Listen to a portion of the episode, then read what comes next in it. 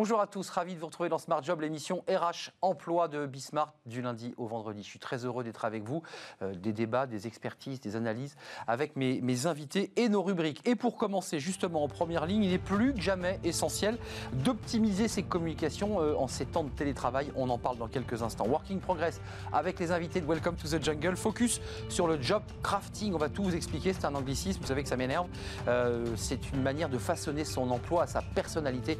On y revient dans quelques instants avec Jérémy Cléda. Puis dans le cercle RH, notre débat, le choc des générations dans l'entreprise. Bah oui, les baby boomers, la génération Y, il faut voir le verre à moitié vide, à moitié plein. Est-ce que c'est bien? Est-ce que c'est difficile? Dos à dos, face à face, la main dans la main On répondra à ces questions avec nos experts. Et puis enfin, pour finir, fenêtre sur l'emploi. Vous êtes une femme, osez créer votre entreprise. C'est un chemin semé d'embûches, mais on en parle à la fin de notre émission. Mais tout de suite, en première ligne.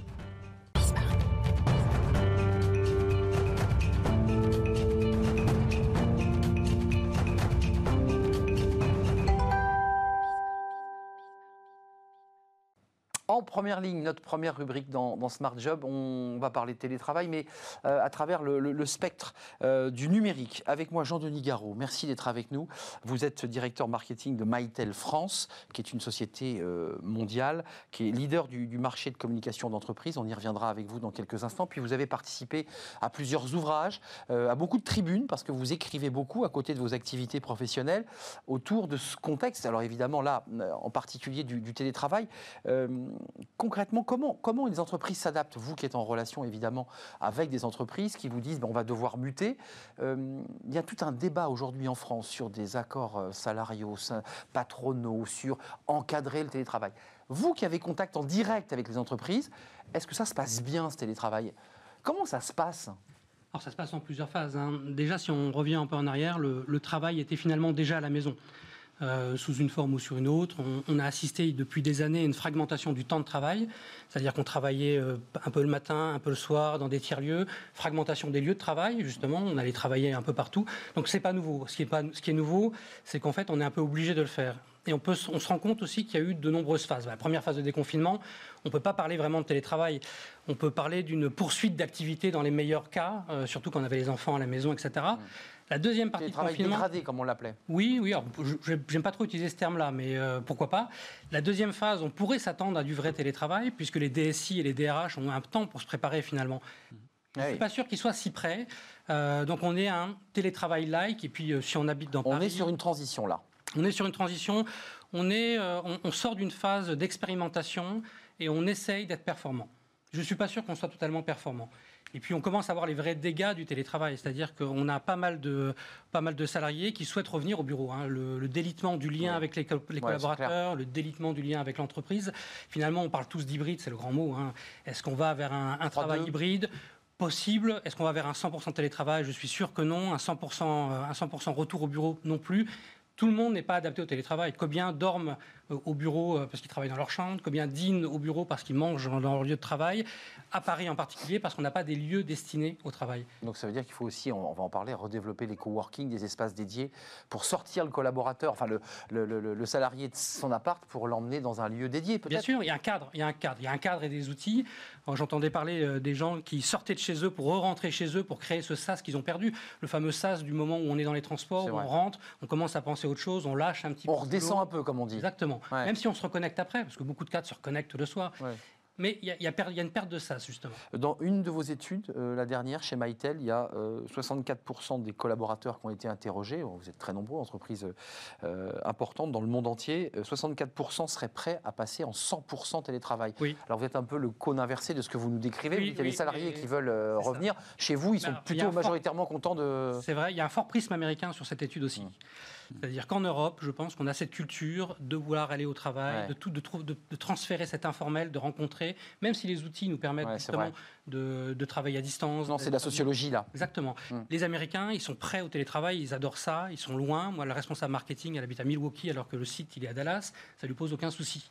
Euh, ils prennent un avion comme ils prennent un bus. Nous, on a ce besoin, peut-être latin, d'être en contact avec les gens et de passer un certain nombre de choses.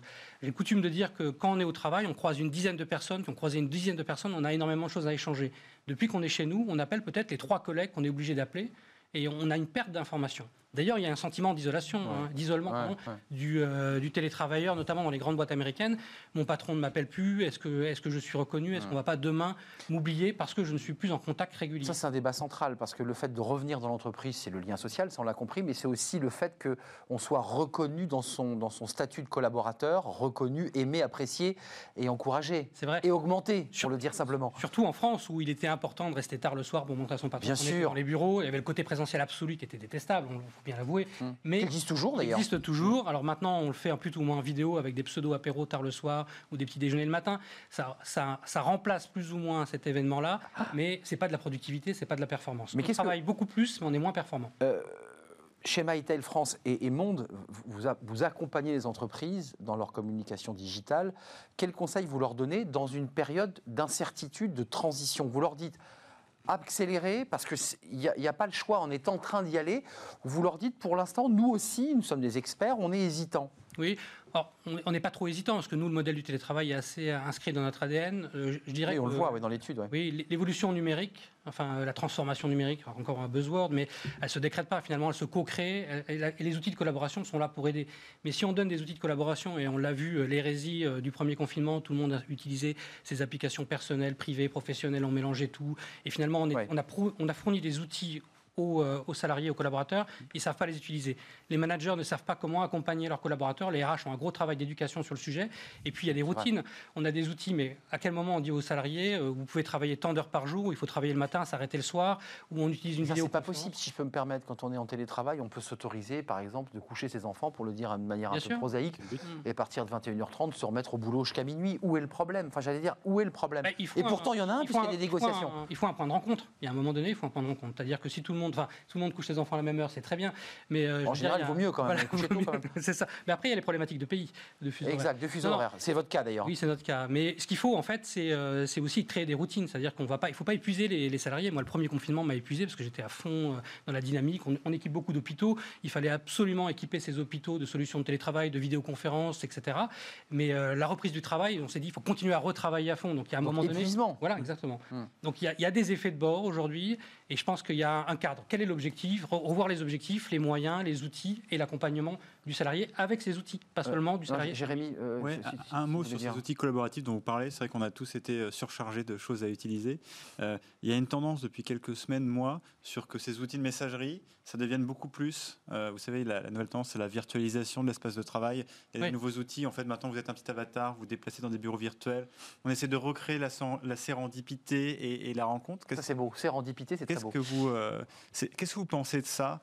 Oui, euh, moi je pense qu'il ne faut pas aller au gadget, il faut être pragmatique. Euh, Pour vous, c'est un gadget, l'idée de comme ça de se déambuler dans ses propres bureaux avec la photo de famille Non, mais je trouve, ça joli, je trouve ça sympa, ça peut accompagner. Que les gens sont connectés toute la journée. C'est ça. Oui, oui. Non, mais moi je pense qu'il faut le pragmatique. D'ailleurs, ne pas mettre de la vidéo là où il n'y a pas besoin de vidéo, c'est-à-dire qu'on a tous une vidéo fatigue. Hein. La journée, quand vos voisins vous proposent un vidéo repas, vous dites c'est bon, j'en ai passé, j'ai passé 8 heures en vidéo.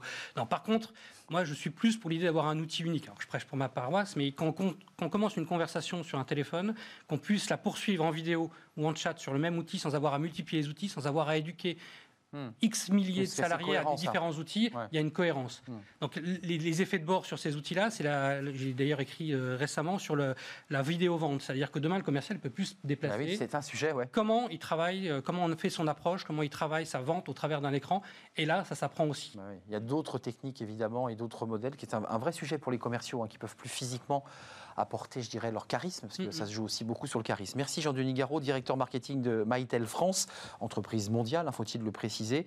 Et vous êtes un expert de digital workplace, donc vous avez une forme d'expertise, vous écrivez beaucoup, et puis euh, vous avez travaillé, euh, collaboré en tout cas à plusieurs ouvrages. Merci, d'être venu nous rendre euh, visite. La suite de nos programmes, c'est Working Progress. Vous avez découvert Jérémy Cléda. Il est là, donc on en parle avec lui et ses invités, les invités de Welcome to the Jungle. Retrouvez Work in Progress au cœur de Smart Job en partenariat avec Welcome to the Jungle.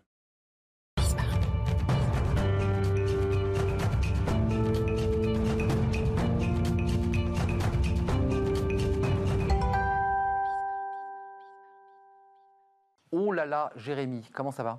Ça va, Vous avez vu, je dis oh là là parce que soudain, plaf, et bam, on met les pieds dedans, job crafting. C'est un, le choix de Welcome to the Jungle. Moi, je, l'avoue, je ne connaissais pas ce, terme, euh, le job crafting. Votre invité va tout nous raconter, nous expliquer. C'est quoi le job crafting? Bah, Arnaud, je vais être honnête, moi non plus. Ah, ça, me rassure. Moi non plus, je ne connaissais pas avant qu'on s'y intéresse. D'ailleurs, c'est marrant parce que le, une partie de euh, ce qu'on envisage chez Welcome to Jungle, c'était un peu ça. Donc, on a peut-être mis un mot sur quelque chose. J'ai essayé de vous trouver une version française. Oui. J'ai pas, pas, encore réussi. On va peut-être trouver ce euh, avec notre invité, qui est Sylvine, Sylvaine Pascal. Bonjour. Ah, souci de connexion peut-être. Là, il est en train de faire décoller. L'avion décolle. Vous avez vu, ça c'est la magie de la, vision. Euh, c'est ça. Il y a des travaux dans, mon immeuble. Ah, vous avez des travaux, c'était pas une blague. Ah, on pensait que c'était une, une, la friture sur la, ligne. Je le découvre à la seconde avec vous. Eh ben, on va, on va partager ce moment euh, avec vous. Bah, écoutez, en tout cas, on est ravis que les travaux continuent pendant le confinement. Euh, en, tout cas, euh, Sylvaine, vous êtes coach, hein, vous dirigez euh, Coaching. Et ce sujet de job crafting, alors euh, pour des néophytes comme Arnaud et moi, vous allez nous expliquer, hein, parce que vous avez écrit Job crafting, 10 séances d'auto-coaching pour devenir l'artisan de notre plaisir au travail. Le job crafting, c'est quoi? C'est justement c'est de, de, pouvoir en fait modeler un peu son, son, son périmètre de travail, son, sa, sa fiche de poste en fonction de ses envies? C'est ça, le job crafting, en fait, c'est l'ensemble des manières de façonner son propre travail et que les, les, salariés mettent en œuvre spontanément. Donc ça peut concerner le contenu du travail, ça peut concerner les relations de travail et ça peut concerner aussi la perception qu'on a de son travail, la relation qu'on entretient à son travail. Donc ça, enfin, ça, paraît presque trop beau pour être vrai euh, euh, quand on dit à une personne, bah, en fait, tu vas pouvoir faire ce que tu souhaites et selon tes envies. Euh, quelles sont les conditions qui, qui, j'essaie de rester concentré avec avec le bruit. Quelles sont les conditions qui permettent ça dans une entreprise? Ça paraît bizarre qu'un dirigeant vous dise un, jour, bah en fait, fais ce que tu veux, fais ce que tu veux, fais selon ton envie de développement. Oui, alors c'est pas exactement tu fais ce que tu veux. En réalité, le, le, terme job crafting, c'est un mot qui a été mis de façon à conceptualiser des observations qui ont été faites par des chercheurs sur justement la manière dont les gens s'appropriaient leur travail et le modifiaient spontanément et sans nécessairement en parler euh, euh, euh, à leur hiérarchie. Alors oui, ça, ça, peut paraître trop beau pour être vrai, mais en fait on constate que du coup c'est pas du tout nouveau et que les gens pratiquent depuis très longtemps et qu'il y a une marge de manœuvre assez considérable qui mérite d'être explorée. Euh, pour pouvoir modifier sa façon de travailler, pour pouvoir modifier le contenu de son travail ou ses relations. Euh, Sylvain, euh, au, risque de, vous perdre prématurément à cause du bruit, et juste une question en espérant que l'ouvrier fasse une petite pause café, je ne sais pas, ou un, petit casse-croûte. en fait, vous mettez des mots sur une chose qui, que n'importe quel salarié fait. C'est-à-dire qu'on lui fait une fiche de poste et très souvent, en fait, il la modèle, il la met à sa sauce en fonction de ses compétences, en fonction de ses appétences. C'est ça la réalité, en fait. C'est mettre des mots sur des choses qui existent, j'allais dire presque depuis la nuit des temps. Exactement, exactement. En fait, le job crafting a toujours existé. Il n'est pas nouveau, il a simplement été observé et conceptualisé. Et l'avantage de l'avoir observé et conceptualisé, c'est qu'on a pu se rendre compte d'abord de tous ses bénéfices parce qu'il a des bénéfices assez considérables euh, euh, pour le salarié, euh, à la fois en termes de plaisir de travailler, évidemment, de satisfaction, d'épanouissement, mais aussi d'estime de soi, de sentiment d'appartenance, de loyauté envers l'entreprise. ça favorise la prise de responsabilité, la mobilité interne et l'innovation à l'intérieur de l'entreprise. Mmh. Excusez-moi, Sylvain, ça veut dire quand même que le, chef d'entreprise, Jérémy Cléda, est chef d'entreprise. Il a des collaborateurs, il a, il, a un, il a un pouvoir sur eux. Il y, a, voilà, il y a un rapport de subordination. Quand un collaborateur fait du job crafting euh, d'une manière un peu trop agressive, il est censé être remis dans les cadres quand même, non? Enfin, comment ça se passe? Alors, euh, en fait, c'est assez souvent euh, le bémol qui est mis quand on découvre la notion de job crafting et on se rend compte que dans les faits, ça n'arrive que très peu. Euh, les, innovations, les modifications qu'apportent les salariés sont en, général sans conséquences négatives pour l'entreprise. Si elles ont des conséquences négatives pour l'entreprise, bien évidemment, il y a toujours moyen d'abord d'en discuter et euh, euh, de recadrer euh, les choses si nécessaire, mais la plupart du temps sont des choses non seulement raisonnables, mais aussi potentiellement extrêmement intéressantes en termes d'innovation pour l'entreprise. Et, une question là-dessus, on, en profite. parfois, on a des personnes qui veulent tous faire la même chose, donc les périmètres un peu s'entrechoquent, et on sait que c'est extrêmement désagréable de voir quand quelqu'un s'accapare un peu une partie de notre boulot. C'est des risques qu'on connaît. Comment on fait alors pour, pour gérer ça quand on a créé cette culture, mais que du coup, bah, il y a plusieurs personnes qui se retrouvent au même endroit? Alors aussi, là, là aussi, ce qu'on constate, c'est que quand on fait du, du, management par les appétences, euh, on répartit sur l'équipe le maximum d'appétence pour chacun. Il y a toujours des tâches que personne n'a envie de faire ou euh, euh, pas tellement d'appétence pour ces tâches-là. Mais une fois qu'on a réussi à donner un maximum d'appétence possible à chacun, eh bien tout le monde va accepter tout de bon cœur, de se répartir les tâches pour lesquelles personne n'a d'appétence de façon équitable. Hmm. Oui, donc il faut quand même que, excusez-moi Sylvain, quelqu'un se dévoue. C'est-à-dire qu'une fois qu'on s'est mis d'accord sur euh, euh la, partie la plus agréable du, travail, il y a quand même quelqu'un qui doit se dévouer. Il y a une forme de, générosité euh, de groupe là qui doit se créer. Hmm. Alors pour moi, plutôt que le sacrifice personnel, euh, il s'agit peut-être de répartir ces tâches-là de façon équitable sur à peu près tout le monde. Hmm. Oui, ce qui est compliqué dans des, métiers de service. Enfin, c'est plus compliqué quand on doit écrire un article. On ne peut pas couper l'article en deux. C'est-à-dire c'est soit euh, oui. quelqu'un l'écrit, soit quelqu'un d'autre. Enfin, et permettez-moi d'être un peu effectivement, Alors, il peut y avoir des permutations. Ça peut être un qui l'écrit une fois et puis un autre une autre fois. Euh, euh, après, je pense que c'est surtout une question de sentiment général d'équité. Que tout le monde ait l'impression de se retrouver avec une, un contenu de son travail qui lui convient, même si, évidemment, potentiellement, il y a toujours quelque chose qu'on préfère faire et puis quelque chose qu'on aime un peu moins faire. Merci, merci euh, Sylvaine Pasquale. Job Crafting. Euh, c'était un plaisir de, vous accueillir. Puis je rappelle euh, votre livre Job Crafting aux éditions Vuibert, 10 séances d'auto-coaching pour devenir l'artisan de son propre, son propre plaisir au travail avec une préface de François Badenès, qui est le créateur de la fabrique du changement. Édition Vuibert. Merci. Voilà, les travaux sont un tout petit peu interrompus. Notre communication a été de meilleure qualité. C'était un plaisir d'être avec vous. La suite de nos programmes, c'est travailler demain, toujours avec Jérémy Cléda, et on reste dans le au travail. Qu'est-ce qu'on est bien dans cette rubrique?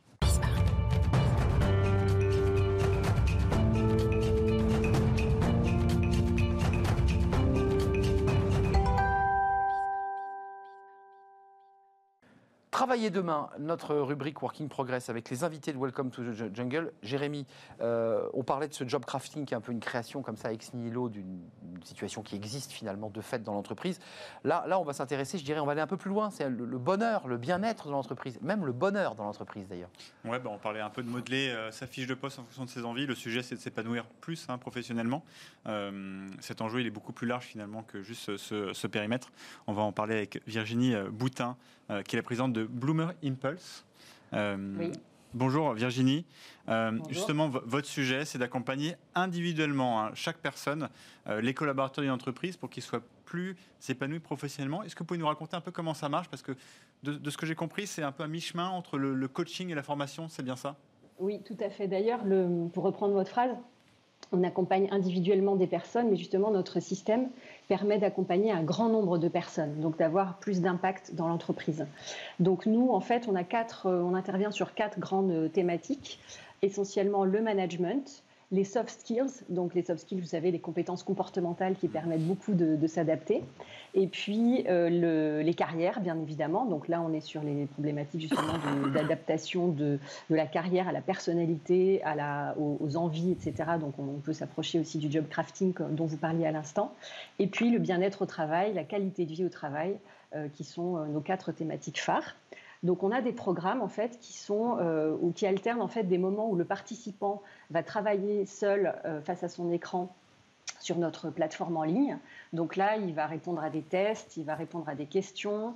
Euh, il ou elle, d'ailleurs, va regarder des vidéos inspirantes. Voilà, donc tout un travail qui est à faire entre des rendez-vous avec des coachs professionnels. Et là, le coach va être là pour personnaliser vraiment l'expérience du participant pour lui poser des questions, pour faire le lien finalement hmm. avec sa situation réelle, sa situation quotidienne, euh, la situation quotidienne de la personne. Voilà. Et, ce sont des programmes. Pardon.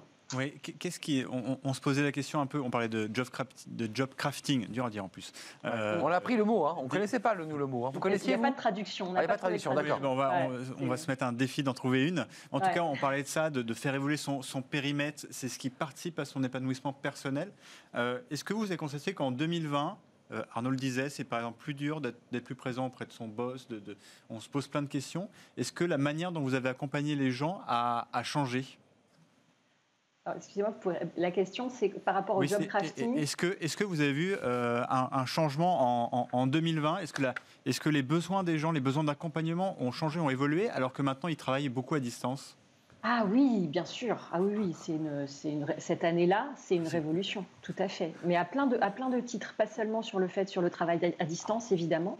Euh, on, la, la, qualité de vie au travail, tout ce qui est QVT finalement change beaucoup puisque euh, dans la QVT, normalement, il y a une partie déconnexion, par exemple. Or là, on est plus de la surconnexion, puisqu'on a besoin de travailler ensemble en télétravail. Donc là, il y a un véritable challenge. Mais plus en profondeur, je dirais, euh, il y a vraiment la question du sens du travail qui se pose. Autant jusqu'à avant 2020, on parlait pas mal de la question du sens au travail. D'accord Je ne sais pas si vous voyez la nuance. Oui, bien sûr, On est au travail, voilà, quel est le sens euh, qu'on donne à, l'entreprise, à la mission, etc. Mais là, c'est vraiment un truc, un cran plus loin. C'est le sens du travail dans la vie des personnes. Mais attendez, juste vous poser une question philosophique, c'est le travail, le travail, pas ma vie au travail. Le travail a-t-il encore un sens? C'est ça que vous soulevez. Oh, pour, pour, moi, c'est la bascule qui a été faite là en 2020. Et, et, d'ailleurs, euh, fondamental au travail. Vous, avez parlé de, plein de choses euh, au début. Quels sont les, sujets maintenant qui sont les plus fréquemment euh, traités par les coachs avec les collaborateurs que vous accompagnez? Est-ce qu'il y a vraiment des, sujets précis Je ne sais pas moi, le, stress au travail, l'anxiété de, de, la surconnexion, la difficulté de, de, manager? Ouais, Réaffiner. Un, peu, un peu clés? Tout ça, oui, oui, bien sûr, tout ça. Il y a évidemment très très fortement le, le coût de 9 visios par jour, euh, des personnes qui craquent parce que c'est beaucoup trop, beaucoup trop d'écran et beaucoup trop de statisme. Être assis toute la journée, c'est extrêmement mauvais pour euh, la santé mentale et physique. Donc ça, c'est, j'ai envie de dire, c'est le truc qui est vraiment là euh, à, court, à très court terme au quotidien. C'est ça la grande difficulté. les managers en effet travailler avec les équipes à distance. Donc il y a ça, il y a l'anxiété, il y a les personnes aussi qui sont en, en activité partielle se sentent euh, isolés chez elles, qui se demandent quand est-ce qu'ils vont retrouver euh, leur activité, comment ça va se passer au retour. Donc là, leur, euh, leur employeur leur offre justement des programmes plutôt sur la résilience, des programmes. On a, on a sorti là des programmes justement résilience pour apprendre. C'était un peu une soft skill, c'est apprendre à, à gérer en fait tout ce qui, toutes, ces nouvelles nouvelles qui arrivent tout le temps et qui sont, qui sont compliquées. Mais Virginie, Donc on a des programmes. Virginie, pardonnez-moi, votre mission est, est terrible. Enfin, c'est les travaux d'Hercule parce que euh, comment vous redonnez comme ça à des collaborateurs, des salariés, à des gens qui philosophiquement, je dirais presque profondément, disent le travail m'intéresse plus C'est-à-dire que comment on les remet en selle ces personnes? Comment vous faites Alignement. D'abord, on enfin, n'est pas des, ouais, a... pas des surhommes ou des surfemmes. Il voilà. pas de, faut pas, faut pas placer les attentes trop hautes. C'est une personne à la fois. On est là à leur côté. Premièrement, rien de plus. Déjà, c'est énorme hein, que, que, les, que ces collaborateurs en fait aient accès à des moments pour eux où on ne parle que de eux. Rien que ça, je vais vous dire, c'est déjà énorme, en fait. Euh, d'être écouté pendant un certain temps, euh, c'est déjà très important. Et puis après, on travaille énormément sur l'alignement, c'est-à-dire qu'on regarde la personne, on, l'aide à retrouver qui elle est, enfin retrouver, il y en a qui n'ont pas besoin de retrouver, pardon, mais à, vraiment se rebrancher sur qui les personnes sont vraiment. Et du coup, on retrouve une notion un peu d'écologie humaine. Je ne sais pas si ça vous parle. bien sûr, bien mais vraiment, voilà, on essaye d'aller sur vraiment qui est la personne, quelle est sa spécificité. Mais Virginie, au bout de l'histoire, au bout de l'histoire, la personne vous dit bon ben j'ai vraiment vu qui j'étais, je suis allé au bout de l'histoire, et puis je vais quitter le poste dans lequel j'étais parce que j'avais bien senti que j'étais pas bien. Ou alors elle vous dit ça y est, je retrouve l'épanouissement, le bonheur, je retrouve le sens à ma vie dans ce poste. C'est là où c'est compliqué on a les deux cas. On a vraiment les deux cas que vous venez de décrire. C'est-à-dire qu'il y a des personnes qui disent c'est bon, je me sentais perdue, je ne savais plus très bien où j'habitais. Maintenant, je me suis rappelé qui je suis et pourquoi je suis là et je sais ce que j'ai à faire. Et là, on, assiste à un des. Voilà, euh, c'est reparti pour un tour. C'est-à-dire que la personne s'est réalignée, elle a retrouvé son, axe et puis euh, comment relation, en bonne relation avec les autres, etc. Et c'est reparti. Et puis il y a d'autres personnes pour qui ça arrive en effet à un conflit de valeurs euh, trop intense.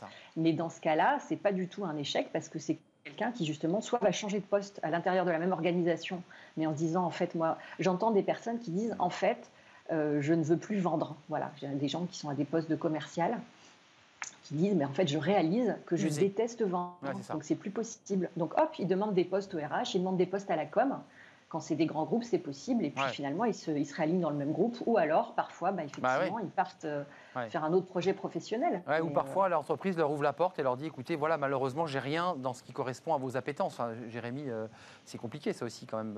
Il n'y a pas toujours un poste qui correspond à l'appétence ou au job crafting. C'est vrai. non. voilà, il faut, faut, le reconnaître. Merci, merci à vous. voilà, le, le, le bonheur n'est pas toujours à portée de main. Pour, si on veut résumer, il faut faire quelques efforts et se réaligner. Virginie Boutin, présidente de Bloomer.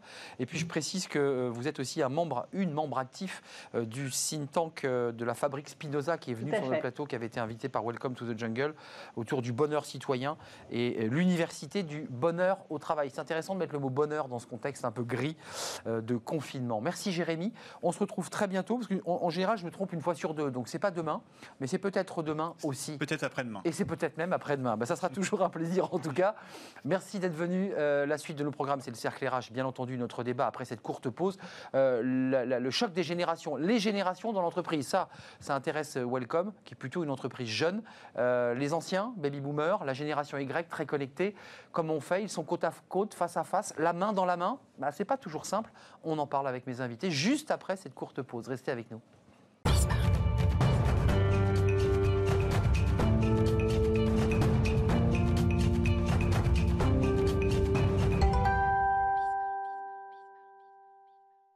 Le cercle RH, notre débat quotidien. Je suis très heureux de, vous retrouver évidemment pour ce débat.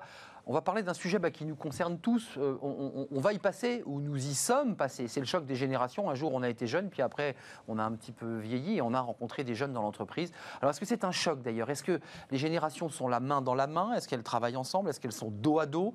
Euh, C'est compliqué dans l'entreprise parce que certains aujourd'hui de la génération Y se, retrouvent, à diriger eh bien, des baby-boomers, ceux qui sont nés après 45.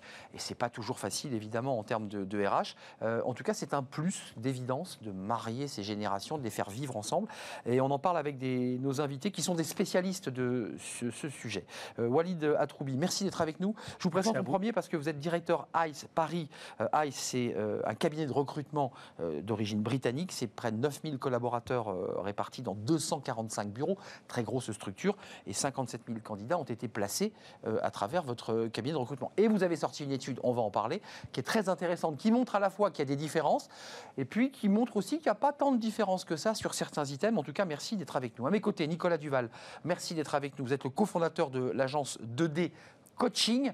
Alors vous, votre, c'est intéressant, il y a un storytelling autour de votre agence, l'agence 2D, parce que Nicolas et Mathieu, Nicolas c'est vous, Mathieu c'est votre fils. Exactement. Et vous êtes la main dans la main et on entend souvent, quand on parle à des chefs d'entreprise qui travaillent avec leur fils ou, avec leur père, c'est très compliqué de bosser avec son père.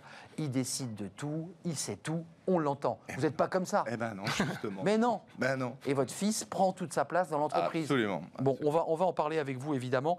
Euh, et puis, on sera euh, avec François Pichot, il est avec nous en, visio, euh, sociologue, directeur scientifique d'entreprise et personnel.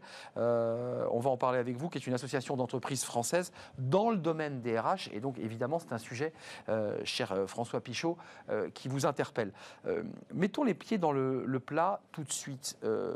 ACE fait cette étude dans le recrutement, vous dites, tiens, on va s'intéresser à une étude avec un panel important, avec une méthodologie très intéressante. Il y a deux sujets. Il y a d'abord le petit mot de votre, votre directrice, la patronne de ICE, qui reconnaît, qui dit, bah oui, oui, il y a une hyperconnexion de la génération Y. Oui, il y a un petit décalage euh, des baby boomers, ceux qui euh, sont nés en 47, qui aujourd'hui, 47, 50 dans les années 50, 60 même, et qui aujourd'hui bah, sont en fin de carrière. Et en même temps, votre étude démontre un peu l'inverse, parce que sur certains items, on découvre qu'en fait, ils sont presque. Euh, ils pensent la même chose. Comment vous l'expliquez? C'est quoi? C'est les, médias qui, qui, voilà, qui en font un peu trop sur ce sujet? En fait, je pense que d'entrée de jeu, ce qu'il faut comprendre, et c'est ce qu'on a essayé de mettre euh, en place par rapport à notre étude, c'est que chaque génération possède des valeurs et une culture qui est propre à l'époque où elle a grandi. Et donc ça, c'est important de le préciser, parce que comme vous le dites, les baby, boomers n'ont pas vécu la même chose que la génération euh, Y, donc leur approche est forcément un peu différente. Bah, rappelons le contexte, hein, c'est une situation où l'économie va bien, c'est le plein emploi, euh, bah, on change de job assez facilement, il n'y a pas de tension, euh, il n'y a pas le sida, il n'y a pas le confinement, il n'y a pas le Covid, il n'y a pas tout ça. Exactement, donc forcément l'approche qu'on a par rapport à notre travail elle est un peu différente. On accepte peut-être moins de choses parce qu'on sait que fondamentalement il y a encore des postes à côté euh, à prendre. Donc on va moins s'accrocher peut-être que la génération précédente. Et c'est ça qui va peut-être faire la différence dans l'approche qu'on peut avoir par rapport à l'attachement dans la société et pas simplement le fait de dire que la génération n'est pas fidèle et ne va rien écouter du tout. Mm. Ce qui est faux justement dans l'étude qu'on... Génération Y, en tout cas c'est le mot, il y a un rapport à la hiérarchie qui est un peu différente et un rapport à son histoire qui est une histoire, euh, Nicolas Duval, qui est intéressante. À, la différence des baby-boomers qui ont effectivement été dans cette période des 30 glorieuses, euh, la France florissante qui créait de l'emploi, qui inventait, là, la génération Y, ils ont un peu galéré quand même pour euh, trouver leur premier job. Ils ont fait presque six mois de stage. et voilà, ils se sont accrochés, ils sont souvent débrouillards. C'est comme ça que vous les. Et en même temps, et en même temps ils ont la, la capacité d'absorber le changement extrêmement vite. Ils sont capables presque de fonctionner par mission, de prendre par exemple une mission pendant six mois ou un an dans une entreprise. Ils switchent Et ils switchent après. Quand leur mission est bouclée, leur plaît plus et que la pérennité leur plaît plus, et c'est là où la, complexité des, RH ou des, managers, c'est de capter, de garder les jeunes dans leur entreprise. Mmh. Les fameux talents. Exactement, les iPods, comme on, les appelle en, anglais, c'est de pouvoir les capter, parce que eux, quand ils ont fini, les jeunes, quand ils ont fini leur mission, eh ben c'est terminé, ils vont voir ailleurs s'il y a un mmh. truc qui les intéresse. En fait, ils sont en quête de sens, beaucoup plus que ah. la génération X comme on pouvait l'avoir? Moi, j'allais dire plus utilitariste, c'est-à-dire que bon, bah, on prend un poste, on le jette et puis on change et on s'adapte. On consomme. Ils consomment. On consomme. C'est la génération des consommateurs, non? Ils consomment en donnant du sens à ce qu'ils font. En essayant d'en donner. Oui, ils sont très attachés à des entreprises qui, donnent, qui ont des missions dans leur, dans leur écosystème. Ça, clair. Très importantes. Ils sont très attachés à ce que le job qu'ils font ait du sens pour eux, pour leur entreprise, pour leur environnement bien plus que nous. Ils sont, ils sont en quête de sens de manière très, très précise. Alors, Fanny, Fanny Griesmer, qui, qui, était dans mon oreille, va, va, nous préparer quelques animations autour de, de, l'étude euh, ACE. Elle les a sous la main, me dit-elle. On, va les voir. Euh, François Pichot, euh, juste d'un mot avant de voir un petit peu les, les, animations de cette étude qui sont effectivement à double, à double cliquet. c'est un sujet artificiel qu'on est en train de se créer sur le plateau là, de, de, Smart Job, où il y a quand même un sujet. Moi, je ne sais pas, quand je parle à des chefs d'entreprise qui me parlent d'une génération Y, bah, il y a parfois un peu de mépris, il y a parfois un peu d'agacement, il y a parfois un peu de ils sont pas formés, il y a ils savent tout, il y a euh, il, y a, tous ces clichés quand même qui, s'accompagnent du jeune. Il y a euh, ouais bon c'est un peu oui bof. Vous voyez ce style là. Là aussi je fais des clichés ou pas? Oui, oui, absolument. Moi, je, crois qu'il y a une grosse construction euh, médiatique hein, qui s'est développée depuis, c'est pas neuf. Hein. Moi, j'ai réalisé une étude à ce sujet il y a une dizaine d'années euh, qui s'est intitulée Pour en finir avec la génération Y, euh, parce que déjà, il y a une dizaine d'années, on était en train de dire voilà, c'est une génération spéciale, ils ont besoin de sens, ils ont besoin de reconnaissance, ils, ont, ils sont sensibles à leur équilibre vie privée, vie professionnelle, il faut les chouchouter, il faut les prendre parce qu'on a besoin de talent, etc. Et en, réalité, la plupart des, études que, l'on trouve sur la question, elles sont concentrées sur un tout petit segment, c'est-à-dire les diplômés d'école de commerce, d'école d'ingénieurs, donc les gens très qualifiés, les fameux talents, mais c'est pas du tout représentatif de l'ensemble d'une génération. Et euh, ce qu'on a pu réaliser déjà il y a une dizaine d'années, euh, c'est une étude sur les trois générations où quand on les confronte finalement aux, mêmes questions, ben c'est-à-dire dire voilà l'importance du sens au travail, l'importance de la reconnaissance, l'importance de l'équilibre vie privée vie professionnelle, eh bien les trois générations nous disent la même chose. Donc euh, il n'y a pas un effet, on a vraiment euh, surinflaté en quelque sorte cette spécificité de la, de la génération Y qu'on appelle les millennials aujourd'hui. Euh, et on se rend compte qu'il y a en fait un effet sociétal, c'est-à-dire qu'aujourd'hui, ben, tout le monde a besoin de sens, tout le monde a besoin de reconnaissance, tout le monde est soucieux de son équilibre vie privée, vie professionnelle. Donc, d'une certaine manière, l'approche par les générations est, peut-être un peu suspecte et on aura sans doute euh, l'occasion d'en reparler dans le débat. Oui, il y, a un effet marketing probablement autour de ça. Un, petit mot, Nicolas Duval, puis on va, on va voir parce que ça affine l'étude que vous, avez, que vous, que vous portez aujourd'hui. Oui, il y a quand même quelque chose de singulier. C'est un enjeu, un enjeu majeur. Hein. Euh, dans 5 ans, 75% de la génération Y sera considérée comme la population active. 75%. Et ce qui se passe aujourd'hui, peut-être Wally nous, le développera bien mieux, c'est qu'on euh, on est dans une entreprise euh, en face de quatre générations avec l'allongement du temps de travail et puis les apprentissages qui rentrent de plus en plus tôt, hmm. on a quatre, quatre générations dans l'entreprise. C'est unique, c'est nouveau, ça, c'est complètement nouveau. Autant les valeurs sont à peu près équivalentes, effectivement, de génération en génération, les périodes sont différentes, mais on a quand même quatre générations différentes. C'est ça à prendre aussi en considération, et c'est ça la, difficulté, c'est de conjuguer finalement tous ces talents-là au même moment dans l'entreprise. Euh, alors, il faut comprendre. Ouais, je peux vous montrer un, petit chiffre quand même sur les 41%, parce que la Fanny Griesmer nous a préparé de jolies animations, et je ne voudrais pas les, oublier, qui sont vraiment le fruit hein, de votre étude, parce qu'elle est très très riche. Il faut aller la voir cette étude. Elle est contrastée. Euh, baby boomer et génération en entreprise, 41% sont managés par des personnes plus jeunes. Mettons les pieds dans le plat. Ces jeunes talents. Alors évidemment, le sociologue nous disait, et vous étiez d'accord. Euh, là, on parle que de ceux qui ont fait une belle école, ceux qui sont déjà quasiment achetés en sortant de l'école, c'est les talents, génération Y, mhm. mais ils vont avoir un job. Puis il y a tous les autres euh, qui n'ont pas fait de grande école, mais il y a quand même, parmi ces talents, ils vont avoir les clés du camion, pour le dire simplement, et c'est eux qui vont donner des ordres à des gens qui ont 50, 55 ans. Ça ne se vit pas toujours très bien, ça, dans l'entreprise. Ça ne se vit pas très bien si la formation qui est faite derrière n'est pas euh, en adéquation avec la demande euh, des gens. Ce que je veux dire, c'est que le travail aujourd'hui des DRH consiste à accompagner le changement et à accompagner aussi bien la génération Y que la génération X ou les baby boomers dans le changement. Mais tout ça, c'est. Non, mais j'entends bien. Mais vous avez 50 ans et vous êtes un peu au plafond de verre et vous vous dites un jeune de 25, parfois un peu plus jeune, arrive parce qu'il a les compétences numériques et digitales, il va m'expliquer comment faire.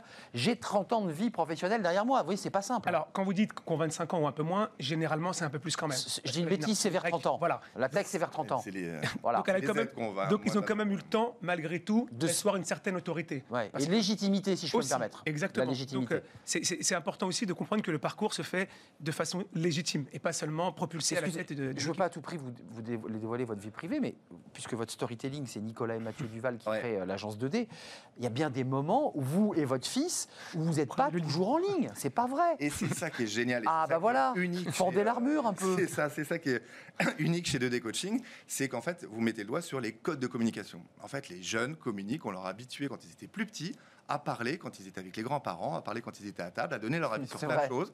Alors que nous, beaucoup moins. D'accord? Tu te tais, tu manges, tu sors de table. Ça. Et tu ne donnes pas ton avis sur la politique quand tu as 13 ans. Alors que là, aujourd'hui, c'est monnaie courante. Aujourd'hui, bah, mon filleul, qui a 13 ans, il parle de Donald Trump. Mm. Moi, je ne savais pas que c'était Ronald Reagan, quand j'avais 13 ans, qui venait de succéder à... Euh, c'est l'hyperconnexion. Mais, mais, ça, dans l'implication de l'entreprise, dans sa qualité de salarié, ça donne quelle dimension? Moi, j'ai le sentiment dans l'étude, c'est ce que dit d'ailleurs votre, votre boss, qu'il y a un rapport à l'autorité qui est un peu différent quand même. Parce qu'on a un rapport, on, voit le, directeur, on veut le voir maintenant plutôt comme un coach, plutôt que comme un donneur euh, de leçons. C'est ça qui est intéressant. C'est pas vertical, c'est plus la verticalité. C'est une discussion à avoir pour essayer de comprendre comment on peut faire pour que, avec ton point de vue, avec le mien, on puisse trouver la solution qui, est la plus, qui a le plus de sens hmm. et qui est la plus évidente pour l'entreprise. Je suis d'accord avec vous, Walid. Et c'est là, c'est là où on intervient, nous, de des coaching, avec Mathieu, justement. C'est de donner des cadres de référence complémentaires en fonction des différentes générations dans des thématiques de communication. C'est d'être capable de dire, finalement, quand je dis quelque chose, que je sois jeune ou que je sois un peu plus vieux, c'est pas contre toi c'est pour moi et ça mérite aussi d'être entendu. Mais il, faut, excusez-moi, c'est un peu de la psychologie euh, et c'est compliqué pour les managers. Il faut qu'il y ait une, écoute et un respect mutuel. Absolument. C'est très important. Il ne faut pas que le jeune ait le sentiment que bah, ce que dit l'ancien, entre guillemets, bah, c'est un peu bullshit Mais ou inversement.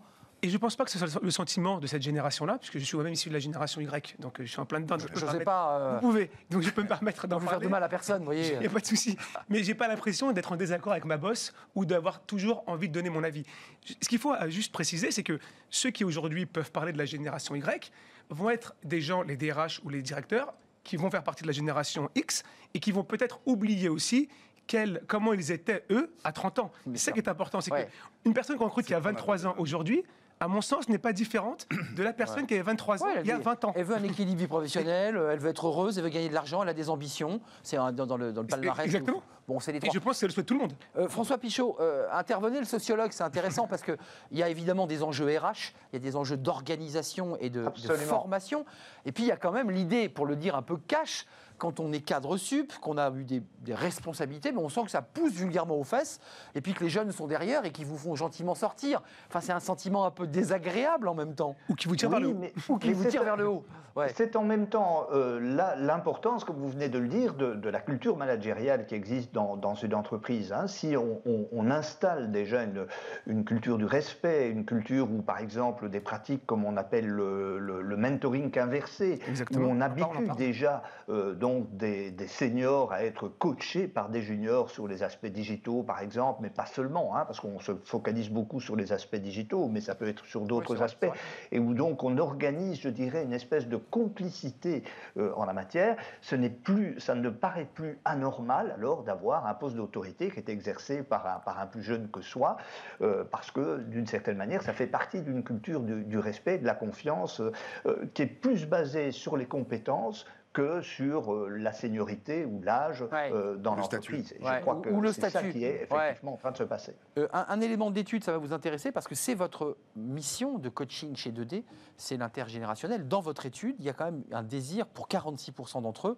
de créer des binômes intergénérationnels, c'est-à-dire qu'il y a un désir pour ceux qui sont interrogés de dire bah ouais, bah ça, moi ça m'aiderait d'avoir un type plus capé, ou inversement, euh, un ancien qui dise, un ancien, tout est relatif, mais bah oui, un jeune sur le digital, ça m'aiderait.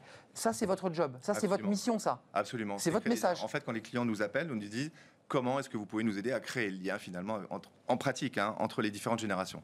Donc effectivement, on a essayé Parce qu'il y a un problème. Ils ont diagnostiqué un problème. ils ont C'est pas tout à fait un problème. Ils aimeraient bien optimiser leur communication. optimiser leur communication en vue de créer des valeurs ajoutées pour l'entreprise de cette mixité, mixité pardon, intergénérationnelle.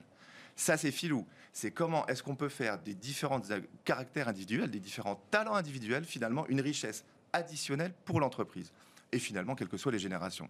Et là, c'est la communication, c'est la mise en place de structures, de créer un climat finalement propice à la relation à, une relation de bonne qualité pour que finalement Walid puisse me faire partager tous ses talents et inversement, si jamais on, on était en midome tous les deux. Euh, juste pour, réaffiner un tout petit peu, souvent quand même, malgré tout, le baby boomer a eu une carrière s'il n'a pas bougé d'entreprise, ce qui n'est pas le cas aujourd'hui chez les jeunes. Mais il est monté en grade et il a, pris des postes à responsabilité. C'est compliqué ça aussi.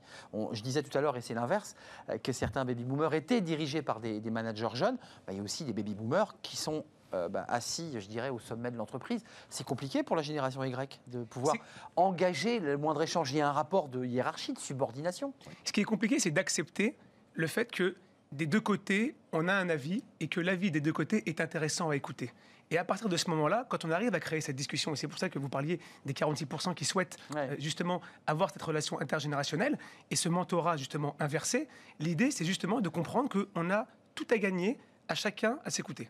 Et parce que vous avez l'expérience et j'ai peut-être un regard différent parce que la consommation a changé, l'entreprise change et les besoins des gens changent. Et je peux peut-être vous éclairer avec ma faible expérience, mais avec un regard qui est neuf. même vous, en génération Y, puisque vous êtes dévoilé, vous avez quand même des, effets de langage avec ma modeste expérience. Il, y, a quand même des effets de langage et une manière non arrogante d'aborder le sujet. C'est ça dont vous parlez là. Mais parce que je pense Dans votre façon de le dire d'ailleurs. Mais je pense que c'est le cas de beaucoup de la génération Y, parce qu'on sait très bien que j'ai pas vos 20 ans d'expérience. Donc je vais pas m'inventer une expérience que je n'ai pas. Euh, vous allez sur les réseaux sociaux, sur LinkedIn, vous trouvez tout de suite mon CV. Donc je vais pas m'inventer une expérience que je n'ai pas.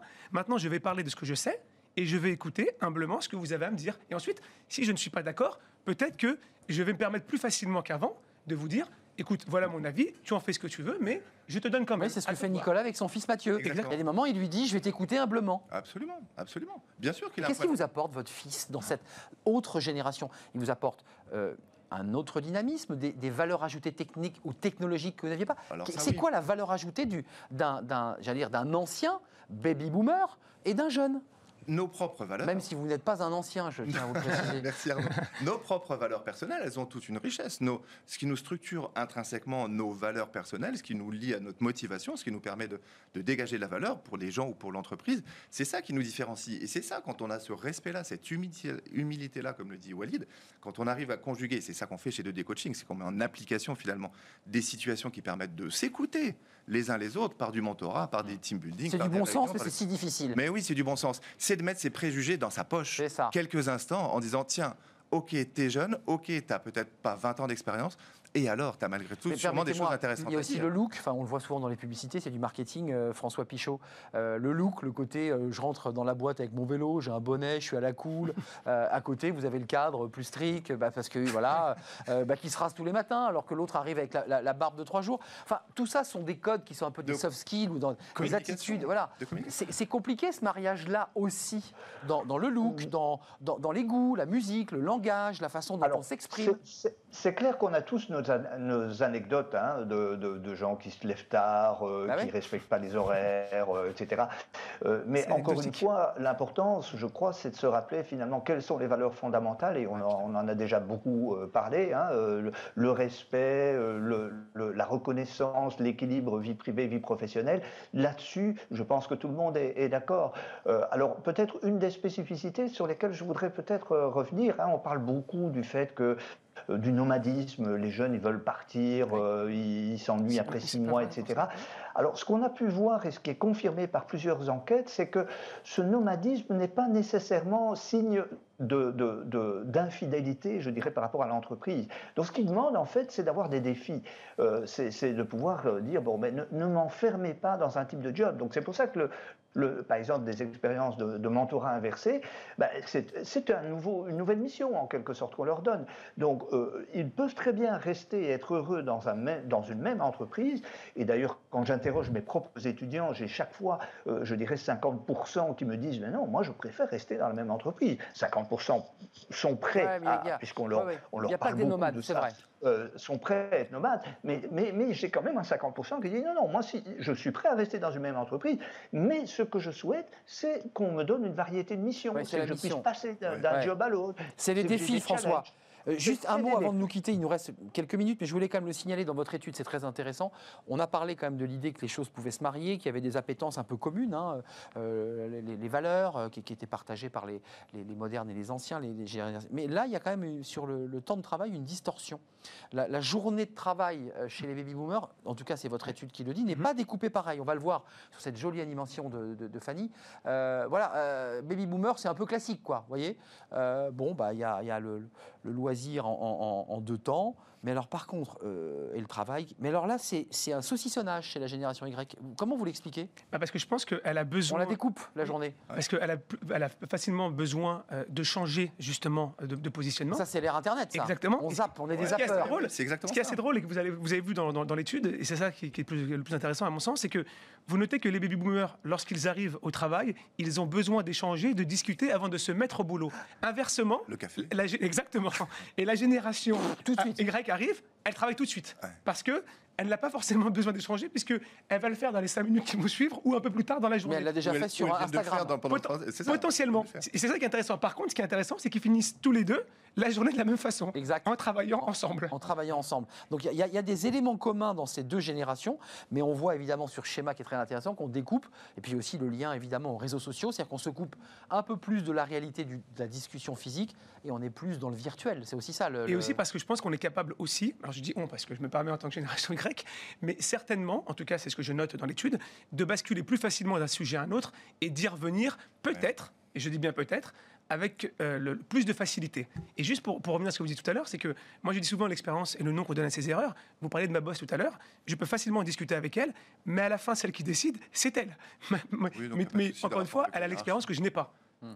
c'est important de le préciser. Il faut aussi accepter, c'est-à-dire que le rapport à la hiérarchie, c'est d'accepter quand celui qui est un supérieur hiérarchique euh, tranche. Exactement. Mais en fait, il faut qu'il tranche dans le bon sens. C'est un autre ça, Arnaud, c'est ça la, finesse de l'enjeu, et c'est ça qu'on fait chez 2D Coaching. C'est finalement de faire de cette mixité une vraie richesse. Comment est-ce qu'on peut conjuguer les talents ensemble, et finalement de mettre ses préjugés un peu de côté et puis d'accepter, de s'ouvrir aux autres et d'écouter toutes les bonnes idées qu'ils ont à faire. Euh, en tout cas, c'est ce qu'on fait euh, Mathieu et moi. Euh, Mathieu, et moi, pardon, attention, n'oubliez pas votre fils parce qu'il nous regarde. non, non, non. le coaching intergénérationnel, ça veut dire d'un point de vue physique, c'est dans une salle, hein, ça se passe dans une salle. Oui, alors. Vous réunissez des gens de la génération Y et, et, des baby boomers. Alors, Comment ça, se passe Ça, c'est dans le coaching d'équipe, absolument. On a effectivement plusieurs générations. Comme et là, vous animez cette, cette séance Absolument. Et inversement, on peut faire aussi du coaching individuel. Et c'est ça qui est unique chez 2D Coaching. C'est qu'un client qui nous sollicite pour accompagner euh, la jeunesse, ce que disait euh, tout à l'heure le sociologue, dans les équipes, pérenniser finalement l'implication des collaborateurs dans le temps, dans l'équipe et dans l'entreprise pour dégager de la valeur, c'est que le, client peut être vu par Mathieu, ou par moi, ou par les deux pour élargir son cadre de référence. Si vous avez besoin d'une discussion ou d'un accompagnement sur le, comment est-ce que je peux percevoir les choses chez les mmh. jeunes, en étant un peu plus tolérant, un peu plus accueillant, un peu plus acceptant, pour promouvoir la mixité et donc la richesse, vous pouvez être amené à voir Mathieu pendant une séance et moi la séance suivante si vous choisissez. C'est unique ça dans le monde du coaching, c'est un vrai coup de pied finalement dans, le, dans, les, dans les... Et les deux en même temps qui permet d'avoir un regard croisé aussi de deux générations. Absolument, et d'élargir son cadre de référence, c'est exactement ça, c'est toute la richesse de, de des coaching, exactement. Un, dernier mot, il faut aller la voir cette étude, elle est sur le site de, de ACE, j'imagine. Exactement, elle euh, permet de, conseiller et de renseigner justement, et peut-être de euh, répartir les cartes un peu différemment et d'aider justement euh, les décideurs à voir différemment la génération Y et d'enlever certains stéréotypes qui peut-être dans leur recrutement les empêchent parfois d'avoir un regard un peu plus ouvert. Brisez vos chaînes, chers amis baby boomers. résumé. Voilà, brisons nos chaînes et génération Y. très, très voilà. Donc bah, ça s'est bien passé sur le plateau, donc il n'y a pas de raison. Euh, merci Walid euh, Atroubi, directeur ACE Paris, avec cette étude. ACE est une société euh, mondiale dans 245 bureaux dans le monde. Merci d'être venu sur le plateau. Merci à Nicolas Duval. votre fils n'était pas avec nous, mais, mais, en tout cas, vous en avez parlé, cofondateur de de l'agence 2D qui est de l'intergénérationnel, avec votre fils Mathieu et Nicolas, agence 2D. Et puis merci à François Pichot, sociologue, directeur scientifique d'entreprise et, personnel. Merci d'avoir été avec nous, de nous avoir éclairé. Vous êtes professeur aussi, on l'a entendu. Et puis vous écrivez beaucoup sur ce sujet. Euh, vous êtes directeur scientifique d'entreprise et personnel, je l'ai déjà dit. La suite de nos programmes, c'est Fenêtres sur l'emploi. Euh, on va pas être dépaysé parce que c'est euh, bah, l'histoire de femmes qui veulent créer leur entreprise. Et vous allez voir, bah, c'est pas si simple de créer sa boîte quand on est une femme. On en parle tout de suite.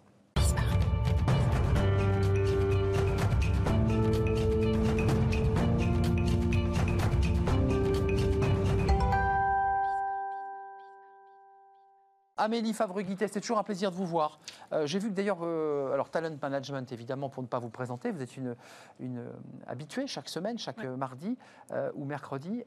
J'ai vu que sur LinkedIn, vous dites quand on me cherche, on me trouve. J'ai vu une petite phrase comme ça. Si vous me cherchez, hein, si vous me cherchez, vous allez me trouver. Vous allez me trouver.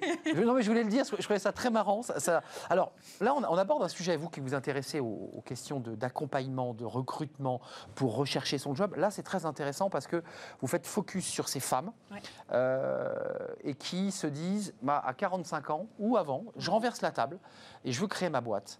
Et vous, vous le dites avec des mots simples, c'est pas si simple, c'est un chemin semé d'embûches. Oui, tout à fait. Euh, déjà, il faut savoir qu'il n'y a pas beaucoup de femmes qui entreprennent. Euh, on est à peine 40% à oser passer le cap, des fois par nécessité plus que par opportunité. C'est-à-dire que bah, on se retrouve sans emploi et là on se dit bah, qu'est-ce qu'on fait? Euh, Bon bah je vais créer mon activité faute d'en trouver, faute d'arriver à me faire embaucher euh, face aux stéréotypes et préjugés, on en a parlé tout à l'heure. et parmi celles-là, elles sont à peine 2% à réussir des levées de fonds. J'ai vu que les levées de fonds étaient très faibles. Et quand elles y arrivent, c'est deux fois moins en termes de montant que pour les hommes. Pourquoi on n'en fait pas confiance aux femmes? Qu'est-ce qui se passe? bah, En phase 2, enfin en phase d'elles, elles ont des hommes. Donc les hommes n'ont pas forcément envie d'investir auprès de femmes. Ils ne se reconnaissent pas dans l'entrepreneur qu'ils ont en face d'eux. Donc il faut aussi des, business angels ou des sociétés de levée de fonds qui soient dirigées par des femmes. Il n'y en a pas beaucoup, Il n'y en a pas beaucoup. J'en connais quelques-uns. Euh, on a euh, Catherine Barba qui, euh, qui investit dans la tech pour les femmes. On a Chantal Baudron qui est une recruteuse qui investit aussi auprès des femmes. Donc il y en a quelques-unes comme ça, mais elles ne sont pas nombreuses. Alors quatre conseils. Nicolas, juste d'un mot. Je, je, me permets. Je, Permettez-vous, vous êtes chez vous ici. L'opportunité. Et aussi de dire aux femmes, parce qu'au même titre que les, intergénérations, on a démontré que les femmes apportaient de la valeur quand, on, quand on promouvait la mixité dans les équipes. On ne l'a pas évoqué tout à l'heure, mais, mais elles apportent. On a prouvé en plus qu'une entreprise dirigée par une femme était bien plus productive. Mais bien sûr, et j'ai eu la chance de travailler euh, avec, beaucoup avec euh, des femmes dans, le, dans, le, dans, dans mon précédent job. Et bref, je promets ça et je dis aux femmes, si c'est possible de faire passer ce message-là, de penser à elles en se faisant accompagner éventuellement par du coaching un peu plus tôt. Mais le coaching, c'est plus réservé aux sportifs. Vous êtes en train de retirer le pain de la bouche d'Amélie Favre-Guittet. Euh, vous, allez revenir, vous allez revenir toutes les semaines, Nicolas, ça continue. C'est ça l'histoire. Avec plaisir. Vous êtes challengé. Euh, les, quatre conseils, puisque un, des conseils a été, évidemment, c'est se faire accompagner le réseau. Euh, mais vous dites quand même, c'est assez intéressant, le profil de ces femmes, c'est souvent grandes écoles, blancs, des femmes, écoles, voilà, école sup, bon carnet d'adresses, bon réseau, on l'a fait hier. Vous vous dites, c'est pas, c'est pas très inclusif bah tout ça. Parce que ça représente pas forcément toutes ces femmes femmes qui ont envie d'entreprendre. Et c'est pour ça qu'il y a de plus en plus de programmes d'accompagnement. Je pense notamment à la Ruche Factory, qui a le programme Les Audacieuses. J'en ai fait partie. c'est la chaîne des Audacieux, vous savez ici. Hein. Oui, en plus. Mais là, c'est le programme pour les femmes. Et, et, en fait, chaque année, ils lancent des programmes, alors que ce soit pour les femmes, que ce soit pour des migrants, que ce soit pour des personnes, des demandeurs d'emploi. Ils viennent d'en lancer aussi pour des demandeurs d'emploi. Et en fait, c'est un parcours d'accompagnement sur neuf mois. On a un lieu de coworking pour pouvoir bosser. On a des mentors, on a des experts, on a des bootcamps, des formations. on, a, on a droit à des, ben, un retour dans la presse. Donc en fait, c'est un accompagnement qui est essentiel. On a des coachs qui font partie de ces programmes. Et ça, il faut vraiment aller chercher tous ces concours, tous ces appels à projets, tous ces moyens de se faire accompagner, en plus d'aller voir la banque et d'aller demander un petit peu. Ouais, ça c'est classique, c'est classique. Il y, a quand même dans ce que vous dites aussi l'idée, c'était le mot de la fin du débat, mais je le reprends, c'est un peu briser ses chaînes, c'est-à-dire voilà, aller au-delà des angoisses qu'on a en disant mais j'y arriverai pas, et, des préjugés. Ouais, et qui peuvent venir de l'intérieur de la famille. Euh, le mari qui n'a pas envie de soutenir, euh, les enfants qui comprennent pas pourquoi maman est plus disponible comme avant, euh, les parents, grands-parents qui comprennent ça décale en fait toute l'organisation, je dirais, familiale. familiale. et là, c'est important de ne pas culpabiliser. Un dernier conseil peut-être à leur donner Moi, je dirais le fait d'aller chercher des mentors ou de se créer des codires bénévoles. j'ai vu ça. et ça se fait de plus en plus, c'est-à-dire qu'on va chercher parmi nos experts, parmi des personnes qu'on connaît dans notre réseau, la possibilité d'avoir un codir qui tous les mois se réunit pour vous aider bénévolement. Moi, je le fais. J'accompagne, je mentor des femmes bénévolement pour justement leur donner un coup de pouce sur la partie business comme market. Mais ce CODIR peut être constitué euh, bah, d'un expert en finance, d'un expert en market. Ouais, pour s'entourer des, compétences. Pour s'entourer des bonnes compétences. Nicolas Duval. bénévoles aussi, euh, des coachs solidaires. On est là aussi pour ça. On est là pour euh, développer le monde, améliorer ce monde-là. C'est notre, c'est notre mission de vie. En Il y aller avec de l'audace. Et donc, et en tout cas, on est là. On est là avec plaisir. merci à vous. Merci de nous avoir éclairés. Merci à Amélie Favreguité pour ses conseils. Donc vous, les femmes, les audacieuses et les audacieux aussi d'ailleurs, euh, ben, allez-y. Il faut se jeter. Il faut bien sûr avoir un produit quand même, quelque chose à. Ah bah oui. tant qu'à faire, avoir un produit qui colle au marché, aux besoins. Donc ça, ça, nécessite quand même en amont, un pour un homme et pour une femme, bien sûr. une petite étude de marché, un travail un peu sur l'environnement de. Un mini. On n'est pas obligé d'avoir déjà déposé les statuts pour se lancer. Bien sûr. On est d'accord. Et on peut réfléchir en amont avec un coach sur ses valeurs personnelles. Qu'est-ce qui nous motive intrinsèquement, même avant d'avoir des produits, mm. un business plan, etc. Déjà des idées, des rêves en fait, de faire émerger des rêves et de les rendre accessibles finalement. Et, bah, c'est les fameux coaching avec l'ikigai notamment qui permet de travailler sur ses valeurs et sur ce qu'on a vraiment envie de faire, en quoi c'est utile demain. Ah, ça, on met tout sur la table. Voilà, on met tout sur la table. Le coaching est très très utile. C'est essentiel. Avant de bâtir son château, faut euh, voilà, faut mettre les, les, pierres, les fondations, euh, de, de, ce qu'on est, être, être, centré, savoir où on veut aller. Merci Amélie Fabriguité, Talent Management. On se retrouve mardi prochain. Merci Nicolas Deval. On se retrouve bientôt peut-être. Je ne sais pas. Agence 2D avec Mathieu. N'oubliez pas, il travaille avec son fils. Qui euh, grand plaisir. Merci à Fanny Annie Griesmer, merci à toute l'équipe technique, euh, merci à Hector Imblot, je ne sais pas si c'est lui à la réalisation aujourd'hui, euh, merci à vous qui nous regardez, merci et surtout portez-vous bien, euh, protégez-vous et je vous dis à demain, bye bye.